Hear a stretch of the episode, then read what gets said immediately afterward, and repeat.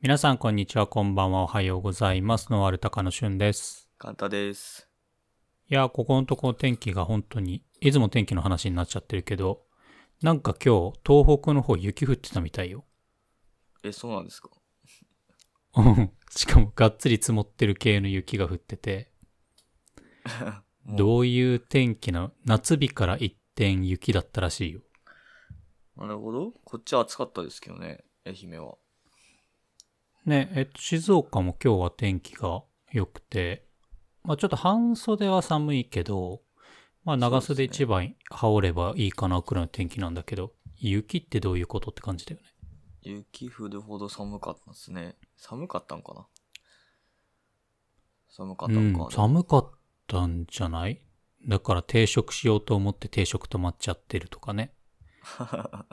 かわいそ そうそうそうそう。う。どうしようもないけど。バジ、そう、バジル植えたばっかりなのにとかね。あー、霜、霜というか、あれですね。うんうんうんダメになっちゃいますねそうそう。いやー、なんか、本当に読めない天気ですけど、まあ、皆さん多分苦労されていると思いますが、まあ、頑張っていきましょ しょうがないですね。読めないんで、う。しょうがない。いや、そうだね。どうしようもない。読めない読めないっつってもう読めない天候ばっかりだからね。どっちにしろ、天気予報とかも、近くならないとわからないんで。そうなんだよね。なんか、えっとね、この間、一週間、ちょい、ん一週間くらい前か、つあの、ちょっとツイートしたんだけど、ずーっと静岡雨予報だったんだよね。一週間、二週間くらい。あー、こっちもそうでしたよ。ああ、そうだよね。で、途中から少しずつこう、予報がやっぱり変わってきて、まあ、晴れマークも出てきたんだけど、まあ、やっぱり読めないよね。計画組みにくいわ。まあ、意外と、なんか、難しいんですね。気象の予予測は。そうだね。こう、技術ちょうどね、作付けしたくて、そうそうそうそう。作付けしたくて、うねたての準備してたとかさ。まあそういう人もいっぱいいるだろうから。まあ、ね、技術の進歩して、スパコンの能力が上がれば、もうちょっと予報精度も上がるのかなという。上がってもらった方が、まあ、とは言っても難しいんでしょうね。予測できてる、まあ、まあね。一一週間先でも予測できてるだけすごいんでしょうね、多分。そうだろうね。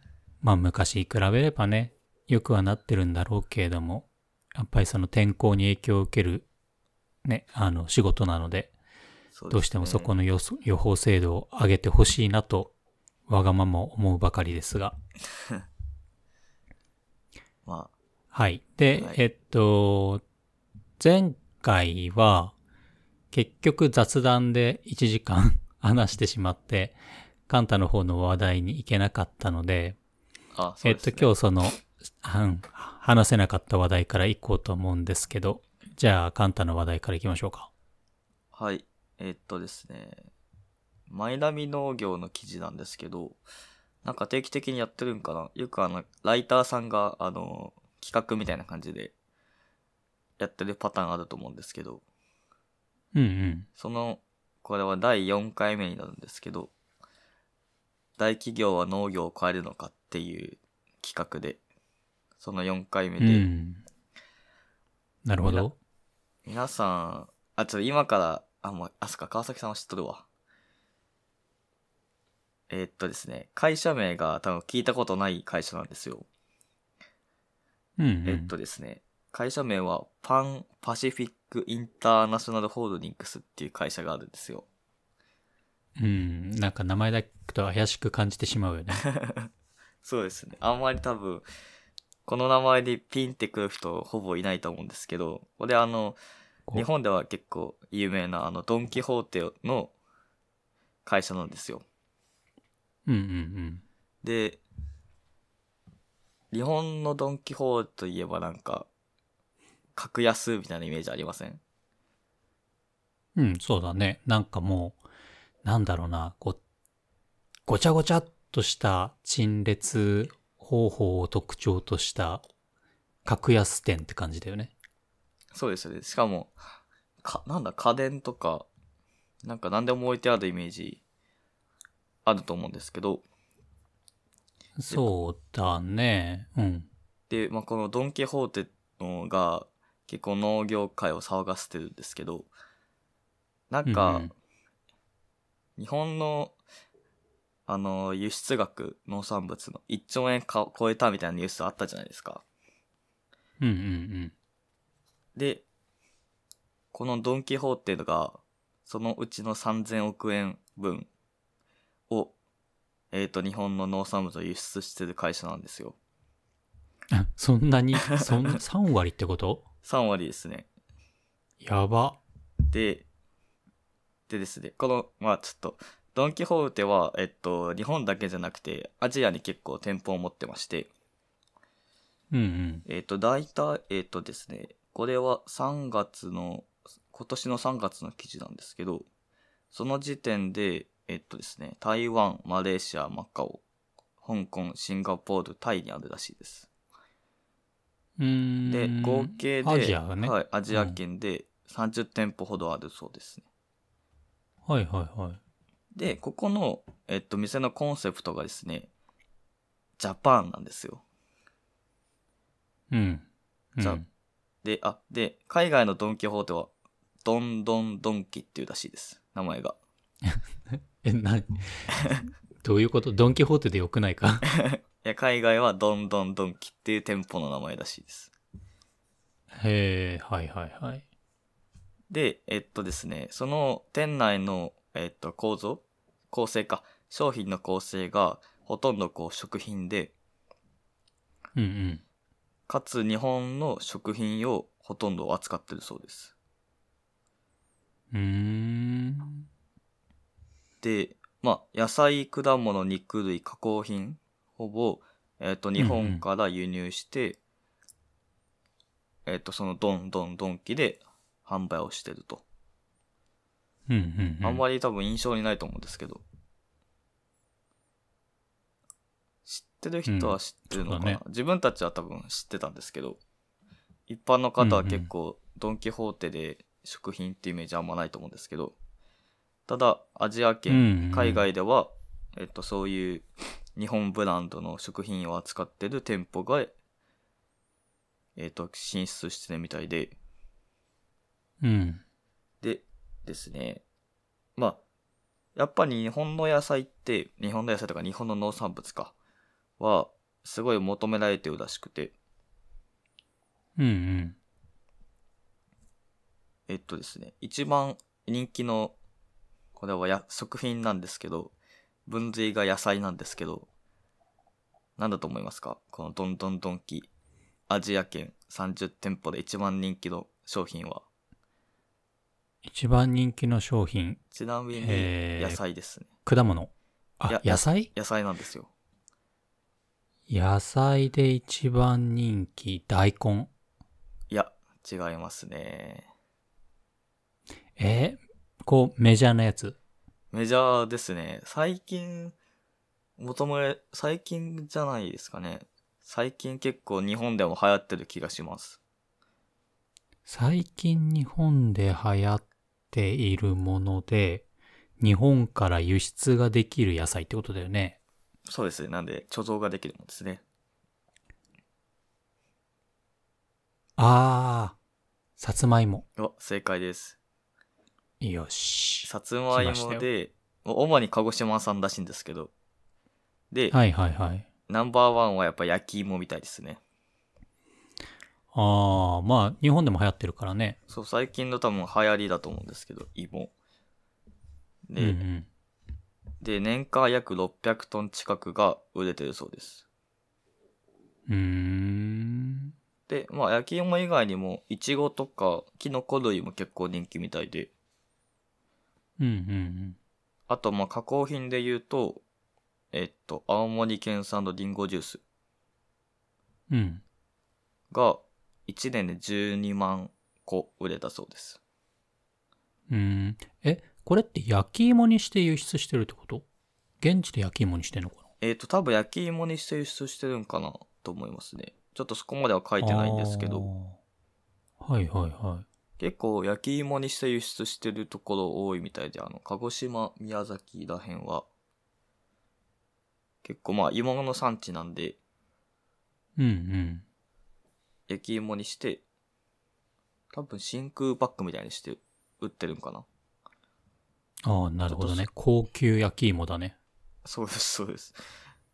なんか最近コンビニとかでも、これでみんなか見たんですよ。冷やし焼き芋みたいうん。な。それうんうんも、えっとなんか真空パックにされてて、あの、デザートコーナーにあったんですけど、っはいはいはいはていう感じかなと思うんですけど、まあそれがやっぱ、えっとうん海外で一番日本の野菜とし、野菜日本の商品としては人気みたいですね。い。うーん。で、まあじゃあそもそもなんで始めたかっていう。このドン・キホーテのさっきの会社の会長さんがシンガポールに移住してるらしいんですよ。ああ、そうなんだ。はい。で、まあ現地で結そのその頃からあ昔？前から日本の食品ってやっぱ高値で販売されてるみたいで、うんうん。でまあ高所得者しかなかなか手手出しができないような商品だったらしいんですよ。うんうんうん。で、まあそこに、えっと、価値を見つけて、えっと、まあお手頃な価格で日本の食品を販売しようっていうことで、2017年に、えっと、シンガポールですね。に1号店をオープンしたそうです。うんうんで、まあ多分皆さん、ちょっと疑問に思う。どうやって輸出してんのっていうところだと思うんですよ。うん。うんうん。で、ちなみにシンガポールだと、だいたい生産地からやっぱ店頭まで1週間かかるらしいんですよ。並ぶまで。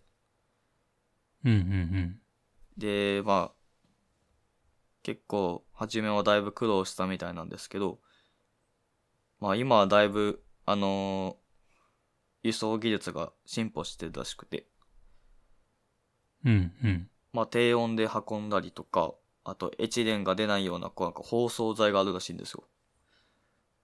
うーん。にくるんでうんうんえっ、と、出荷したりして、えっ、と、なるべく品質が悪くならないように輸出をしてるみたいです。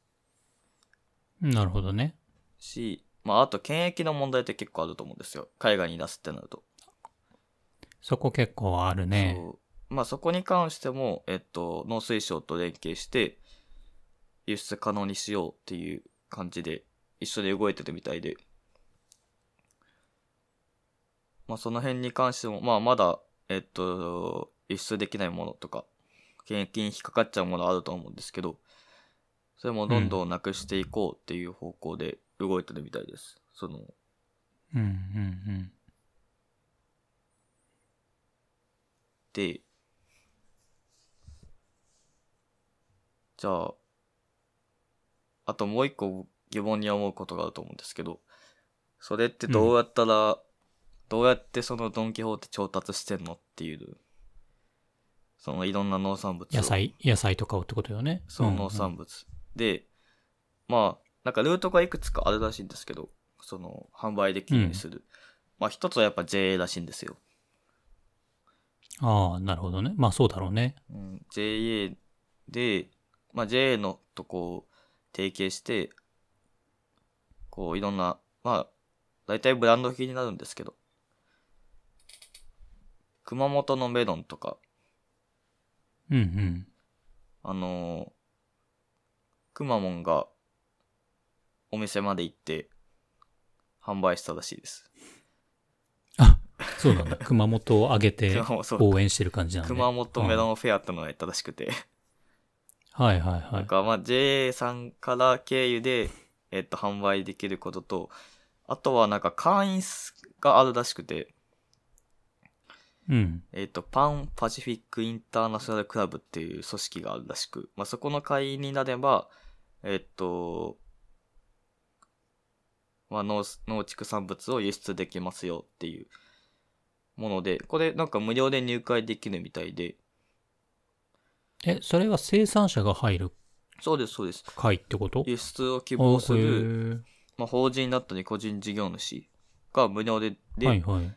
まあ、入会できる組織があるらしくて、まうんあそこでこう契約結ぶと、なんか商談を、の機会を作ったり、あとまあ海外のこう店舗の情報について、その、情報提供する場として利用してるみたいで、結構輸出をしたいっていう生産者と、まあその日本の生産物欲しいっていう、えっ、と、小売りの方は結構マッチングしてるみたいで、うん。っていう、なんか組織があるらしいんで、その会員になると、えっ、と、まあ、輸出する機会が、あのーちょっとハードル下がるんかなっていう。そうだね。まあ、前にも話したけど、やっぱり個人のね、一農家がじゃあ輸出をしたいってなってもなかなか難しいから、やっぱりこういう大手がやってくれるとね、もちろんそこでお金はね、当然かかってしまうけれども、でも自分の野菜を海外に PR するいい機会にはなるよね。そうですね。やっぱ、サポートしてくれる誰かがいた方がしやすいですし。まあ、あとはやっぱうん、うん一、一生産者とか、一個人の人が輸出しようってすると、とてつもなくハードルが高いんで、うんうんやっぱ経験がある人とか、まあその輸出する、どうやったら輸出するのみたいな、どういうフローでやるのかっていうとこまで、こうサポートしてくれるってのはでかいのかなと思いますね。うんうん。で、この、どんどんドンキ、うんえっと、まあ目目標売上高がらしくて、2024年で3000億円と。うん。で、2030年で1兆円を目指してるそうです。どんどんドンキでってことよね。そう、どんどんドンキで。はいはいはい。で、まあもう、えっと、2024年の3000億はだいぶ近づいてきて、まあもういけるだろうみたいな感じらしいんですけど、うんうん。まあこのままの推移でいけば1兆円もいけるだろうとは思ってるんですけど、まあとはいえ、えっと、まだ店舗数が足りないみたいなので、うんうん今後、えっと、まあアジア圏中心にどんどん拡大していくみたいです。うん。ちなみに、あの、今のは海外のね、パッション2030っていう中長期目標に書かれてる、えっと、海外での売上高目標1億円なんだけど、国内は2兆円を目指すっていうことで、まあ、あの、このパンパシフィックインターナショナルホールディングス、通称 PPIH。の2030年の売上高目標は3兆円だね。3兆円って、まあドンキホーテ増えてますかね。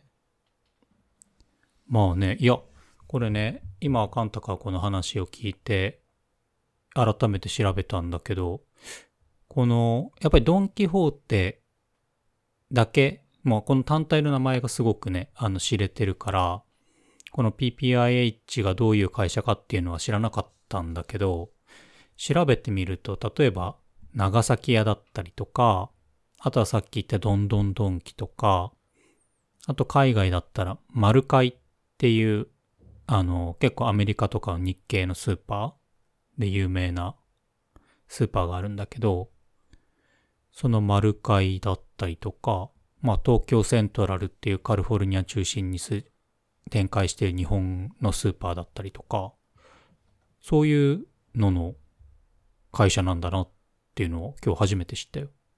え、自分、今の中で知ってるのドンキホーテぐらいなんですけど。あ、本当？長崎、長崎屋ってなんですか？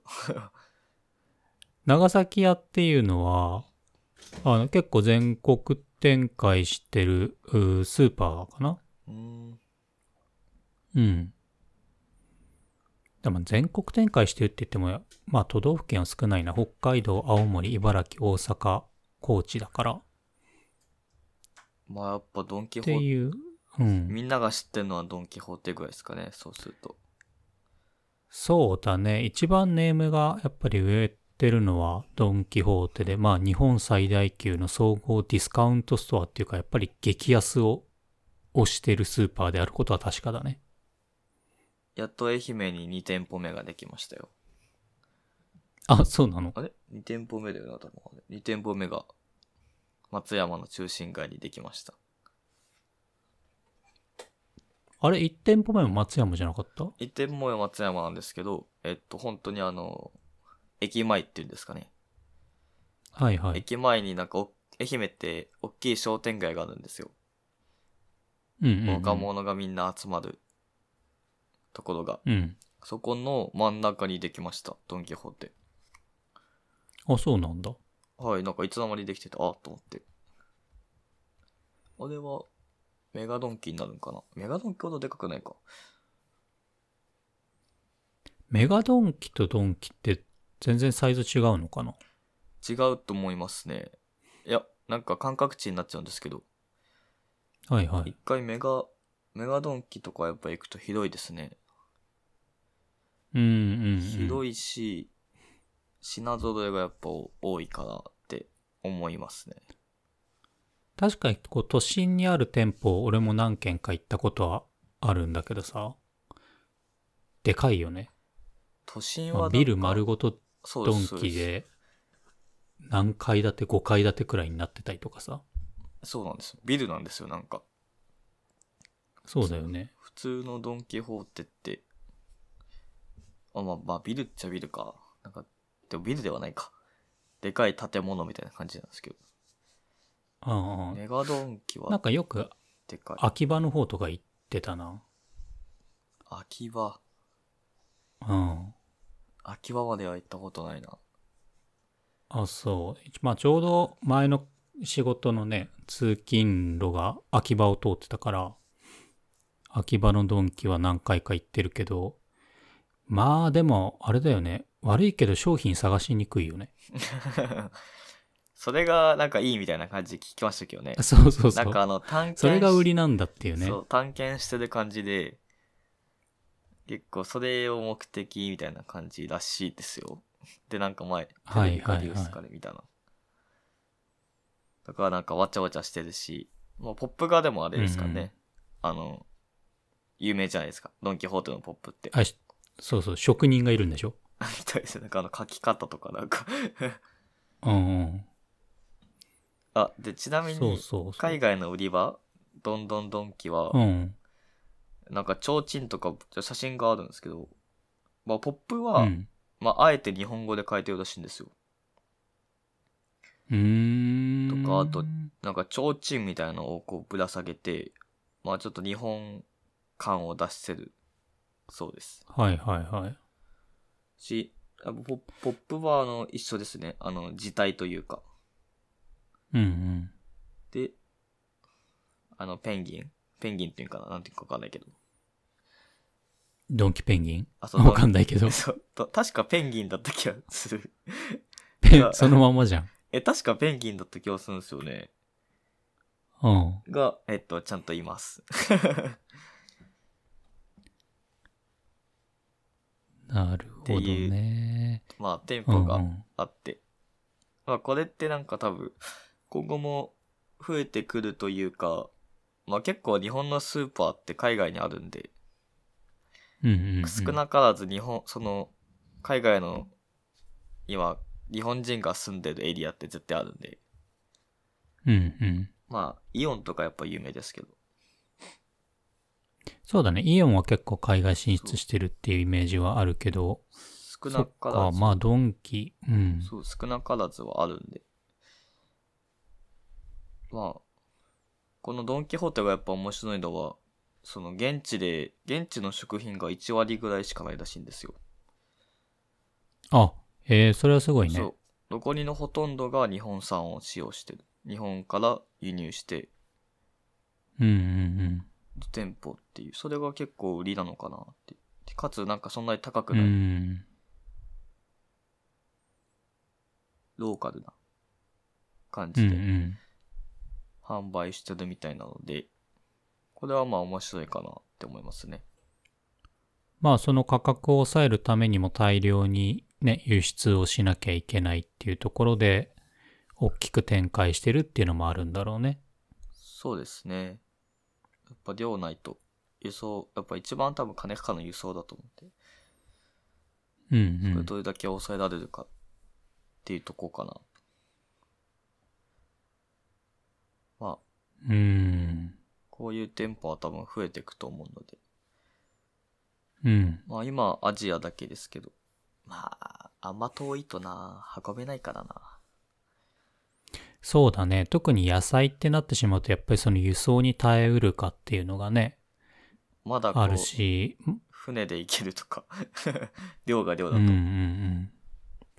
一つだからやのっぱりこの聖戦ってなっちゃうと、その検疫で引っかかって、なかなかこう、ね、あの、通過できないと、物が傷んじゃったりとか、あとは、やっぱり当然コンテナで、コンテナ船で運ぶだろうから、まあそれだけ時間がかかっちゃう。下手したらまあ1ヶ月とか、順調にいっても1ヶ月くらいはかかるんじゃないかな。ってなるとやっぱり出せるものが結構絞られて、絞られてきちゃうかなと思うんだよね。そうですね。まあ、どう、まあ、まあ、だい、このシンガポールの農協ではだいたい1週間ほどで店頭に並ぶらしいんで、生産地から。あ、そうなんだ。じゃあ割とスムーズにいくんだね。まあ、割と多分、もう多分ルートができてるからスムーズに行くんじゃないですかね。うんうんうん。まあ一回その通過してしまえばね、あとは問題なく流れができるんだろうけど。まあ、そうですねまあ、農水省と提携して、提携とか組ん組んでるというか、うんうん。相談しながらやってるっていう面もあるので、うんうんうん。まあその、国としてもやっぱ輸出したいんで、うん。積極的に動いてるのかなって思う部分もあるかなと。うん。なんでこういうルートに乗っかって、いろんな他の小売店も、海外に店、うん店を持つというか、っていうのはどんどん増えていくのかなと思いますね。うんうんうんうん。逆にイオンとか行ってみたいですけどね、海外の。どうなんだろうね。海外のイオンは、海外のイオンは行ったことないな。なんか伊勢丹とかはあるけどね。ああ。海海外のイオンなんか高いって聞いたことあるんですけど、かい今、高いのかな？まあ割と高級な部類のスーパーになっちゃうんじゃない？やっぱり。まあ、そうですよね。でもなんかあの、イオンのプライベートブアのトップバリューが置いてあるらしいですね。やっぱり。あ、まあそりゃ イオンのブランドですから。は、が多いみたいですけど。うんうんうん。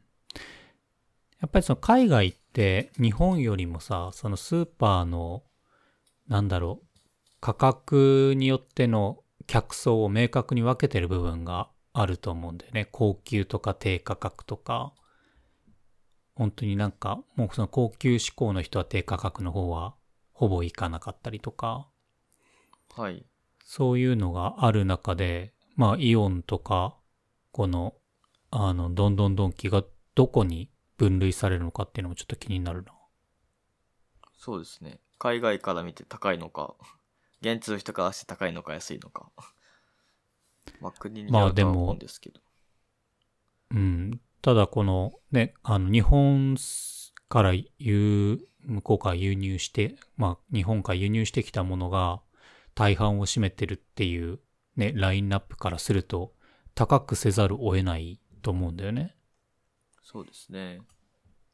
うん。で、やっぱりその日本産のものを求める人っていうのはある程度の所得層の人だと思うから、まあそういう層を狙ってるんだろうね。うんまあ日本の、やっぱ、日本ってやっぱ面積的に高単価でやっぱ売っていかないとうん。厳しい部分はあるかなと思うので、あの海外みたいにすごい広いうんうん。畑がたくさんあるわけじゃないので。なんで、まあそうも日本の生産物を使って海外で勝負するんだとやっぱ、やっぱ品質高めで、かつちょっと高単価で売っていくしかないんかなって。うん。まあそうなっちゃうね。うん、しょうがない。まあそういう、そうなんじゃないですかね。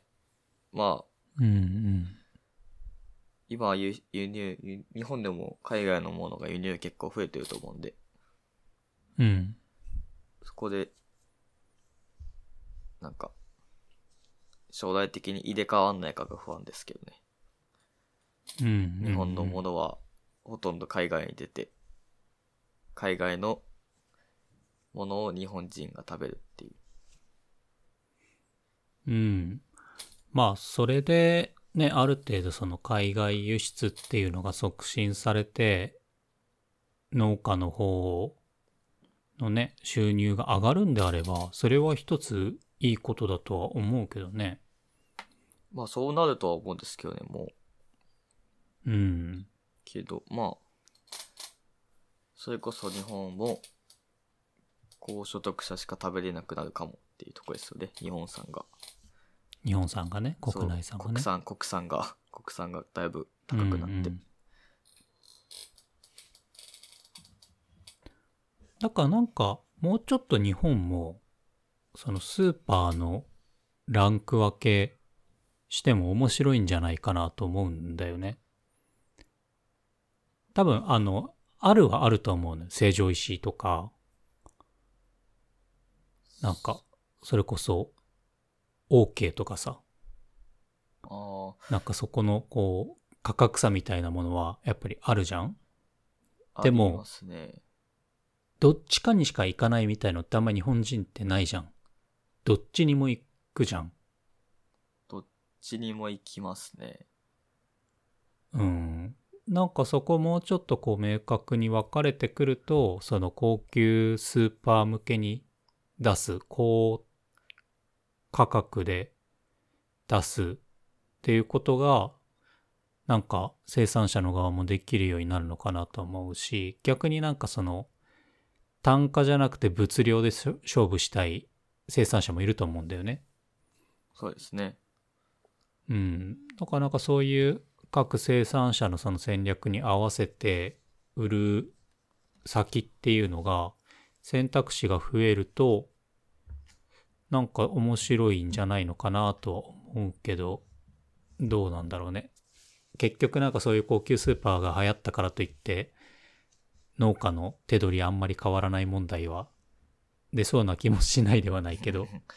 まあ日本のスーパーって、どうなの成城石井もちょっと高いなと思いますけど、めちゃくちゃ高いわけじゃないじゃないですか。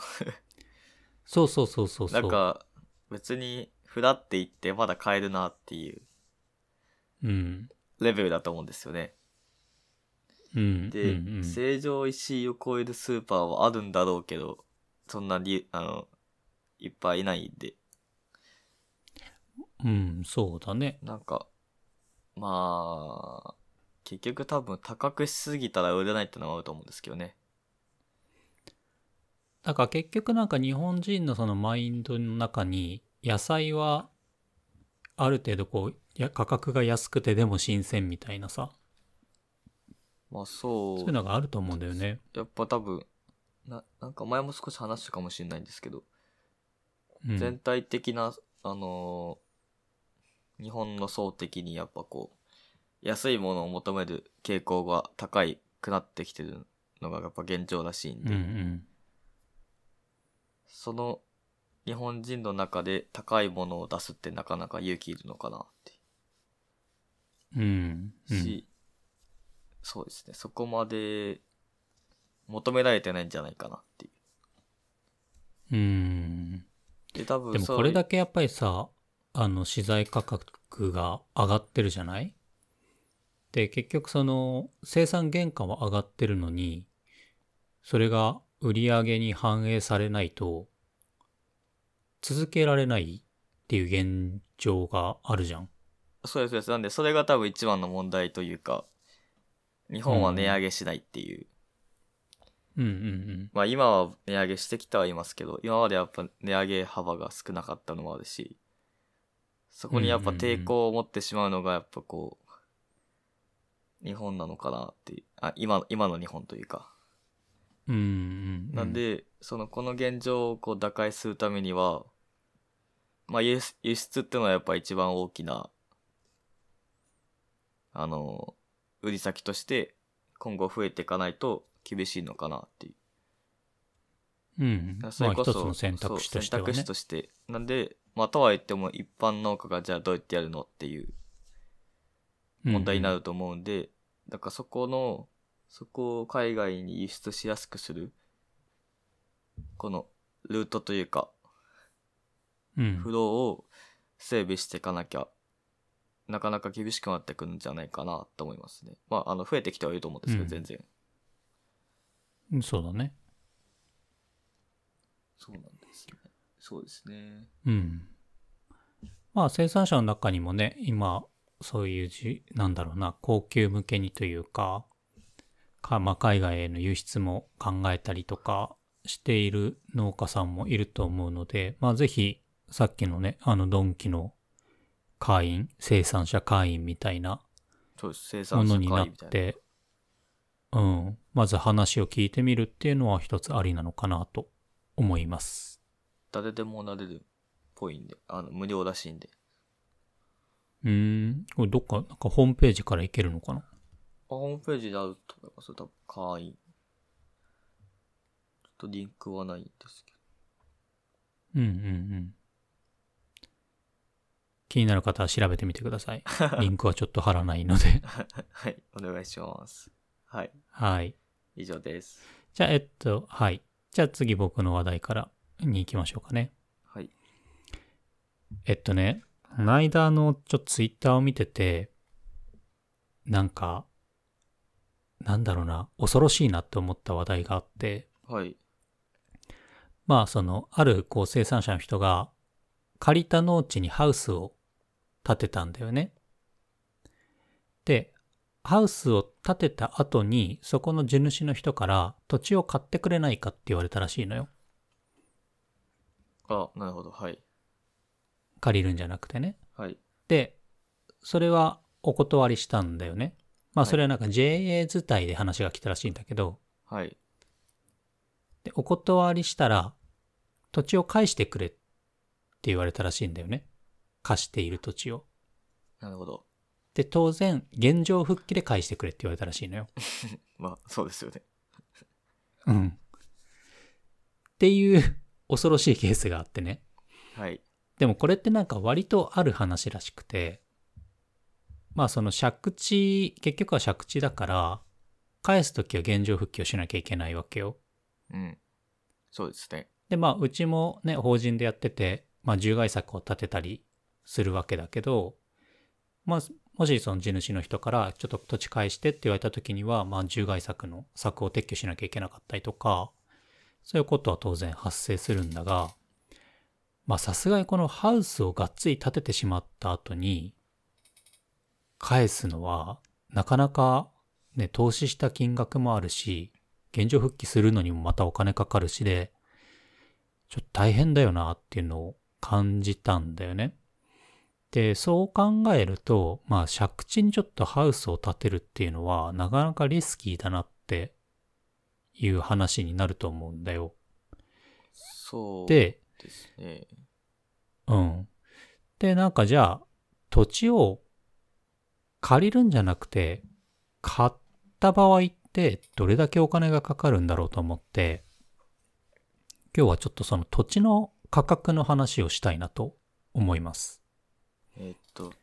なんか、高いイメージがありますね。まあ、場所、多分これ、本当場所によると思うんですけど。うんうんうん、うん。場所に絶対よるんで。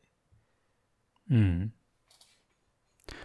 まあ、その、例えば、農地を借りるってなった場合も、これはまあ、地主の人との話し合いだったりとか、まあ、その地域である程度金額が決まってたりだとか、逆にその借りる側が、うちはこの金額で借りるっていうふうに決めてるので、そこで折り合いがつく土地を借りますみたいな場はい。合とか、いまあ、いろんなケースがあると思うんだけど、おおむねその一旦あたりだいたい数千円から1万なんぼとかね、くらいの幅なのかなと、ざっくり思うんだよね。はい。だから年間一旦1万円くらいっていうのが、まあ借りた時の金額だと思うんだけど、えっと、マイナビ農業のおちょっと記事でちょうどいいのがあったので参考にさせてもらったんだけど、えっと、農地価格の調べ方とはっていう記事でね。はい。まあそもそも農地とはいえ、えっと、種類によって、その価格の算出方法っていうのが違うらしいんだよ。なるほど。で、ざっくりその分けたときに、まあ農地の種類は、この記事では4種類ありますって言っていて、で、それが、えっと、準農地っていうのと中間農地、あと市街地農地っていうのと市街地周辺農地っていう、この人は4つに分類されますっていう風な話をしていて、で、その中で、えーっと、その農地の種類によって算出方法が2種類に分かれるんだよね。で、この2種類っていうのが、えーっと、宅地批准方式っていうのと倍率方式っていうのに分かれます。はい。で、まずちょっと算出方法の話からいきたいんだけど、えっと、宅地批准方式っていうのは、もうこの宅地開発が可能な地域、要はその住宅を建てたりとか、いわゆる農地転用できる農地はい。に対して行われる算出方法うんみたいで、はい。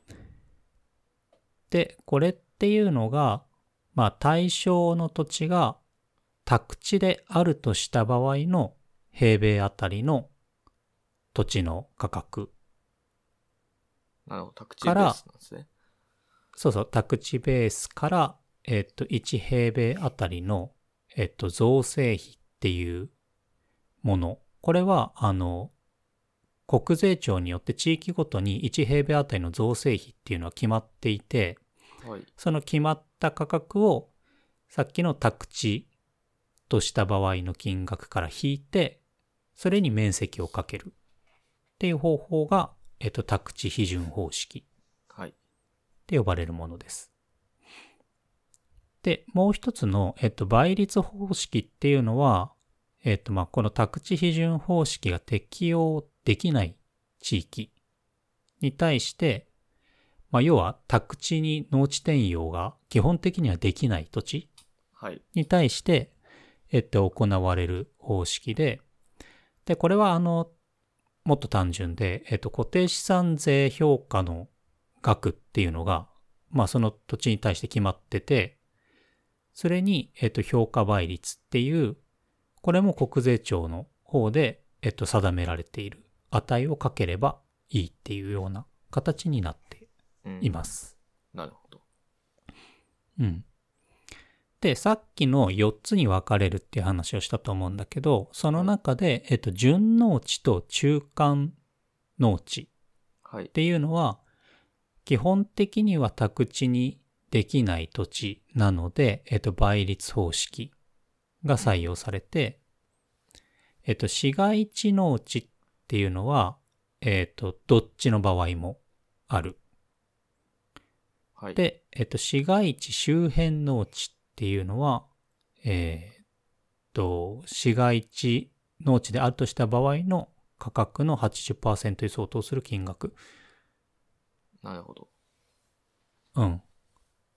での評価が行われるっていうことになるみたいなんだよね。ここまでは OK? はい。で、えっと、この土地の種類について、ちょっと話を、あの、もう少し深掘りしてみたいと思うんだけど、えっと、ざっくりさっきの4つに分かれてるんだけど、本当はもうちょっと土地の種類って細かくて、で、えっと、農地の区分っていうのは、えっと、他の資料を見ると、細かくは5種類に分かれるのかな？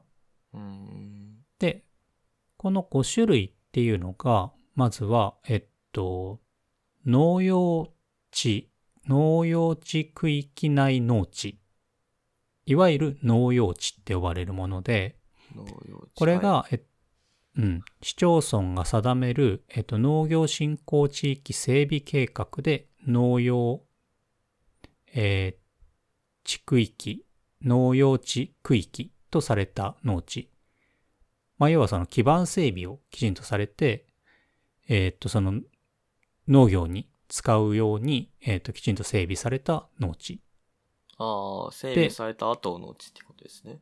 そうそうそう。で、ここは原則的には、えっと、転用、農地転用が、えっと、不許可のうん。農地になります。はい。まあ、農業のために使ってねってとこね。はい。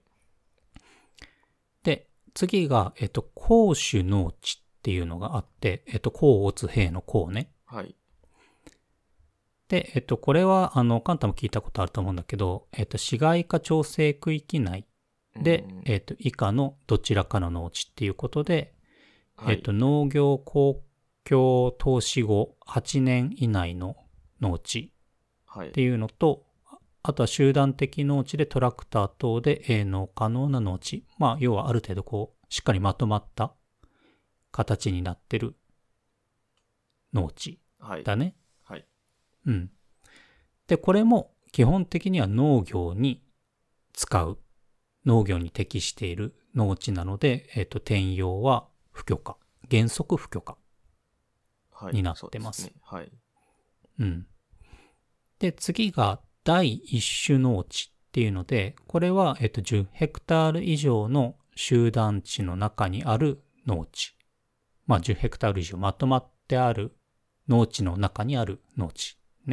ね。はい。で、あとは、えっと、農業公共投資の対象になっている農地。あとは生産力の高い農地。はい。だから、まあ、農業に適している。で、ある程度まとまっているような農地。はい。ここも原則、えっ、と、転用は不許可になってます。はい。で、こっからが、えっ、と、転用もできるえ農地なので、さっきのだと、えっ、と、宅地批准法、批准方式が多分採用される農地だと思うんだけど、えっ、と、第2種農地っていうのが、えっ、と、農業公共投資の対象となっていない小規模で生産力の低い農地。あとは市街地として発展する可能性のある農地。っていうのがあって、これが、えっ、と、次の第3種農地、えっ、と、代替不能な場合のみ許可っていう、まあ、条件付きで転用が許可されるけれども、えっ、と、転用はできる農地になります。条件付きってことですね。条件付きで。何か。うん。はい。で、えっと、最後が第三種農地なんだけど、これは、えっと、都市整備区域内の農地、市街地にある農地っていうことで原則、えっと、転用は許可されるっていうような内容になります。はい。なので、まあもうちょっと細かく分かれると、こういう、農地の中にも種類があって、それによって転用が、えっ、と、できるところとできないところがあるんだけど、さっきからちょっと原則不許可って言って、原則っていうことには 例外が 当然あってね。はい。あの、例えば、あの、ソーラーシェアリングとかね。はい。する場合とか、あとは、えっと、事業目的に必要な全体の土地のうち、第一種農地の占める割合が3分の1以下であれば、転用の目的に問わず転用が可能になる場合がありますとか、まあ、例外はありますと。なんかだから、よくあるパターンですね。そうそうそう、よくあるパターンで、あの、原則は原則だけど、例外もあると。どうにでもなっちゃういうようなね。あ、そうそうそうそう。抜け道はありますよっていうね。はい。まあ、ただ、あの、基本的にはその農業のために使われている土地なので、あの、農業以外の目的で使用するためには、まあ、手続き等がちょっと難しくなるようなところがあるのかなと思います。はい。で、えっと、ちょっと脱線したんだけれども、まあそういった形でちょっと土地の種類がいろいろあって、それによって、えっと、土地の価格の評価、えーの計算方法っていうのも、まあ違いますっていう話なんだけど、じゃあ一体その農地って買う場合どれくらいのお金になるのっていうところだと思うんだよね、気になるのは。そうですね。いくらするんやろ。そうそう。いくらくらいだと思うあの、一旦あたり。一旦、一旦確か、えー、いくらだっけなあー、300万。300万。なかなか、なかなかですね。300万はね、えっ、と、しない。あの、するところあるかもしれないけど、ちょっと僕の手元にある資料では、そこまでの金額はないかな。いくらだっけな確か、まあ自分も調べたわけではないんですけどね。愛媛とかは高いみたいなんで、ああ、そうなんだ。愛媛は高いって言いますね。他の違うとこだと、違うとこの半分とか、あ？倍とかで、って言いますね、愛媛は。うーん、うん、うん。なるほどね。他のところが安いとこは安いかな。うん。これね、あの、土地によ、土地によってというか、あの、都道府県によって、かなりばらつきはあるんだけど、えーっとね、田んぼと畑でも、ちょっと価格が違くて、はい。基本的には田んぼの方が、水田の方が高いです。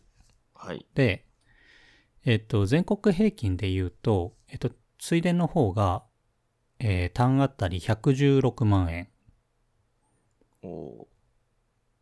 で、畑の方が、えっと、86万円が全国平均になります。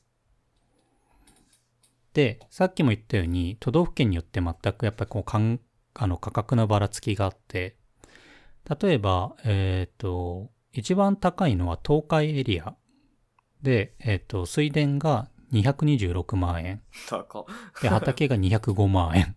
なので、なんで高まあいんですかね。さっきカンタが300万って言ってたけど、んなんでだろうね。やっぱりその、やりやすさだったりあるんじゃない？その、農地として適してるかどうかっていうところと、面積的な問題かな。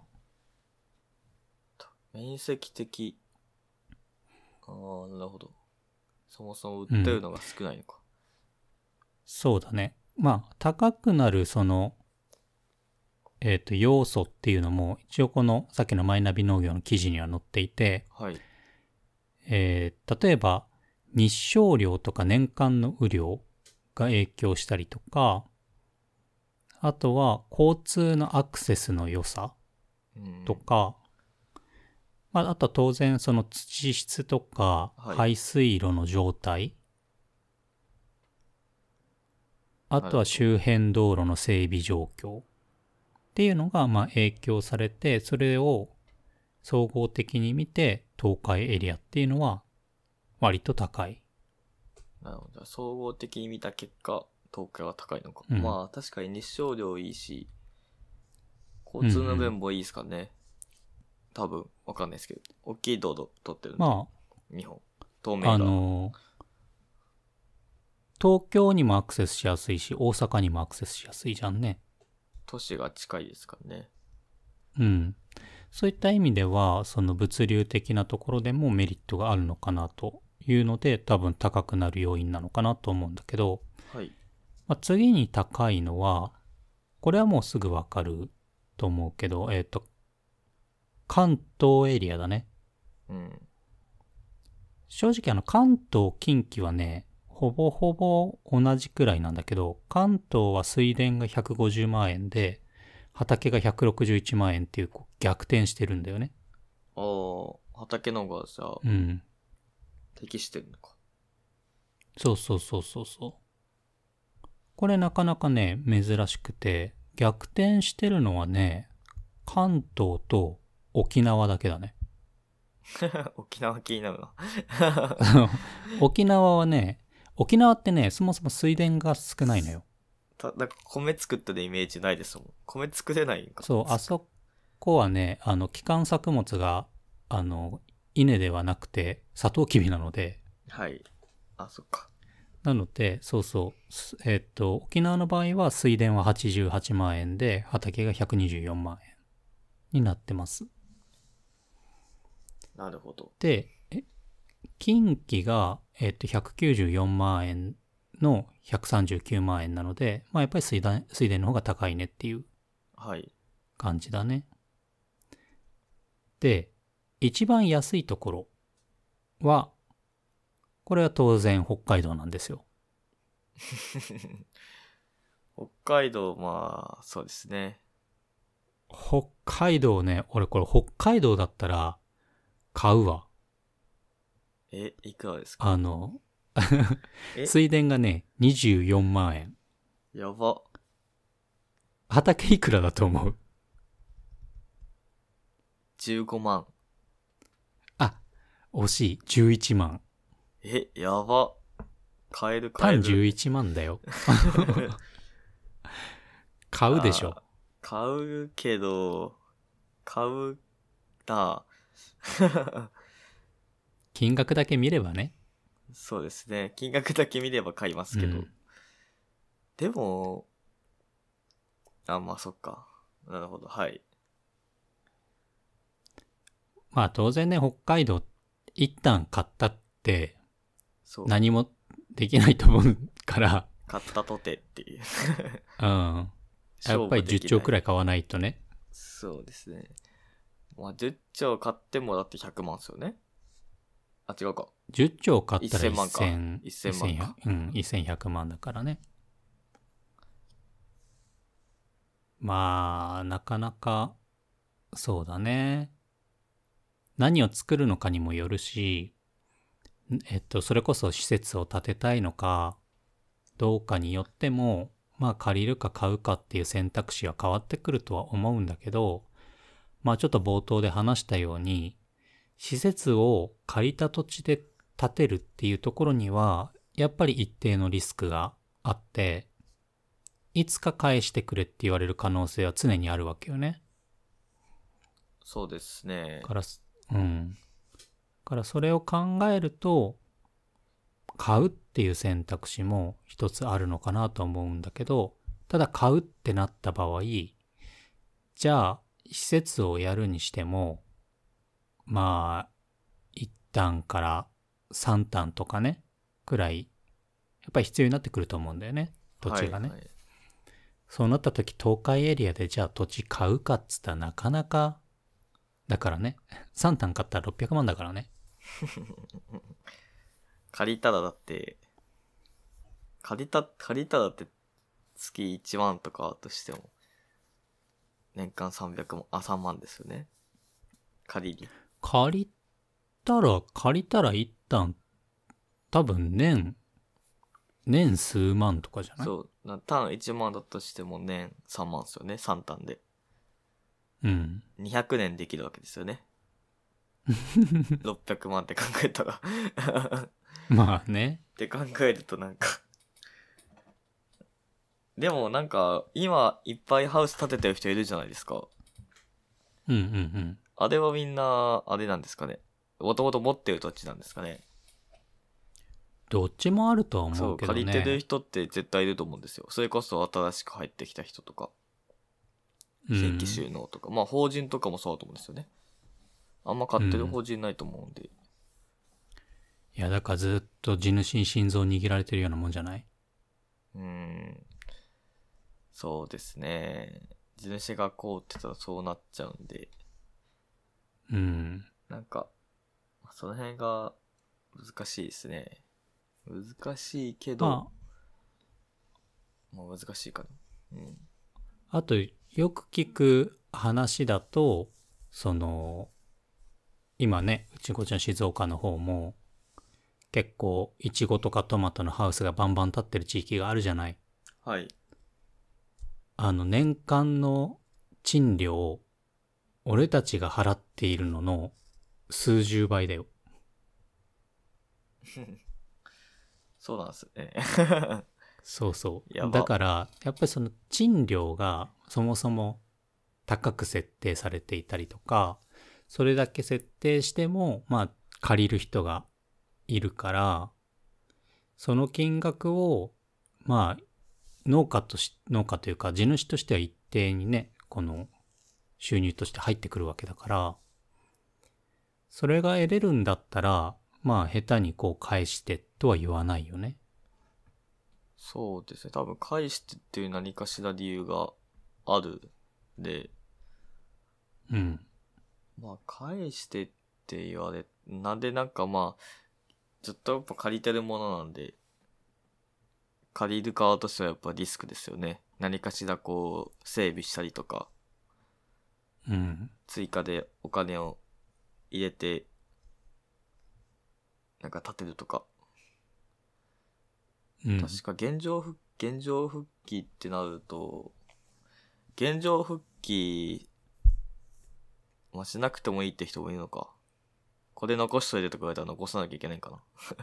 例 あ、ハえばウ、スハウス残しとい建ててもいいよとはね。ハウス残してもいいよって言われたら、残しとくしかないですよね。まあ別に、地主にそれは、これ残しといてっていう権利はないんかでも。物自体は作った人のものですもんね。物自体はそうだハけど、意地でも、そうそうそう。例えばそのパイプハウスだったら、全然壊してさ、また次のところで建てるとかっていうのができるじゃん？はい。でも、例えば、H 校でがっしり建てちゃってるとかね。なかなか。あんまりいないのかな、借地でそこまでやる人って。多分できない、なんかできないんかな。あれ？確かあれですよね。基盤打ったら農地提案になりますよね、確か。なる。だから、なんか、なるけど、フリートとかいや、なるけど、それが、まあ、どれくらいの基盤なのかにもよるけど、あの、要は施設ってさ、農業で使うものじゃん？はい。だからその宅地とかで基盤打つのとはまた別なんだよね。あの基盤、どうなんだろうな。アスファルト敷いたらダメなんかな。アスファルトも多分敷く面積だったりとか、目的によって違うと思うよ。だそれが農地転用に当たっちゃうのか、それとも農地としても許可されるのか。まあ、結局その辺って結構グレーなんで、場所ね。によって違うみたいなパターンですよね、多分。うんうん。その辺が困ったもんですけど。くある、そう、よくあるのが植物工場は農地に建てられないっていうのはそういうとこだよね。うん。建物建てなきゃいけないし。その辺がややこしい。うん。まあ、っていうね、ちょっとあの、あの、細かい話になっちゃって、あの、わかりにくかったかもしれないけど、まあ、基本的にはこの新規収納とかで自分が土地を持っていないっていう状況で農業を始めるときに、まず思い当たるのは農地を借りるっていう選択肢だと思うんだけど、まあ、やる作目だったりとか、今後のことを考えて、買うっていう選択を考えてる人もいるのかなと思ったので、まあ参考になればと思って紹介しました。はい。なんか、はい最近、山買って、うん。流行ってるね。そう、なんか、なんか前、山って今すごい安いらしいんですよね。うんうんうん。い今はですよ。ただ、なんか今買い占めというか、いっぱい買ってる人がいるから高くなってるかもしれないですけど。なんかこの間、えっと、土建屋の人が言ってたのは、山買って、安く買って、畑にした方が安いんじゃないか説っていう。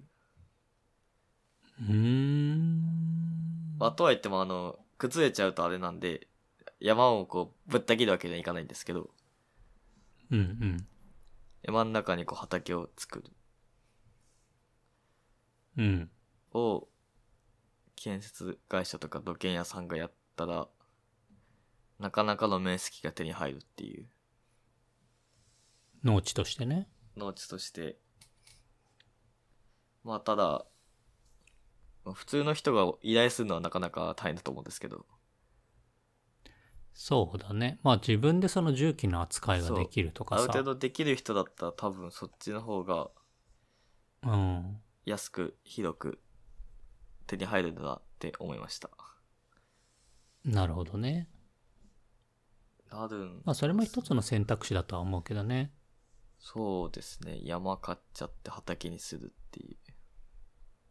うん。